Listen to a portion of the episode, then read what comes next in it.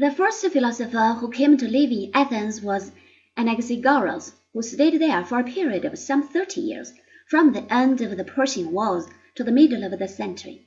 By birth he was an Ionian from Clazomenae, and in his interests he is the heir of the Ionian school at Miletus.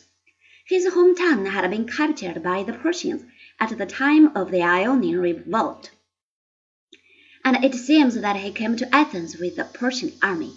It is recorded that he became a teacher and friend of Pericles, and some even suggest that Euripides was once among his pupils.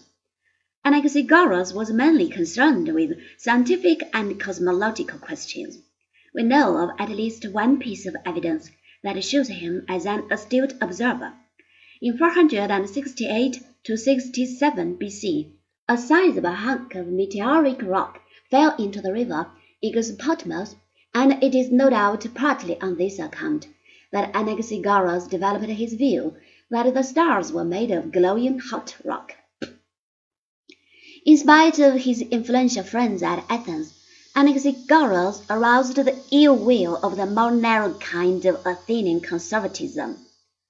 Independent and unpopular thinking is a precarious business at the best of times, and when it runs against the pious prejudices of those who imagine they know best, it can become positively dangerous for the nonconformist.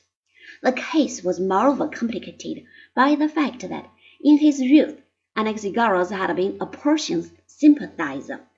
It would seem indeed as though the pattern has not greatly changed these last two thousand and five hundred years. At all events, Anaxagoras was tried on charges of impiety and Medism.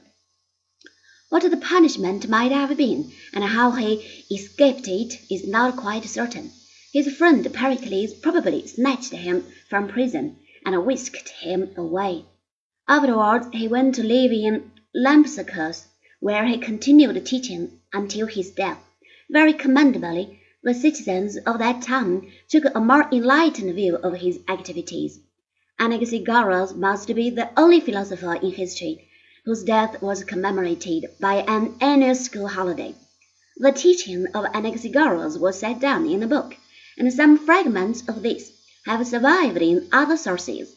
Socrates, who was later tried on similar charges of impiety, tells the judges that the unconventional views he is accused of holding really are those of Anaxagoras, whose book could be bought by anyone for one drachma.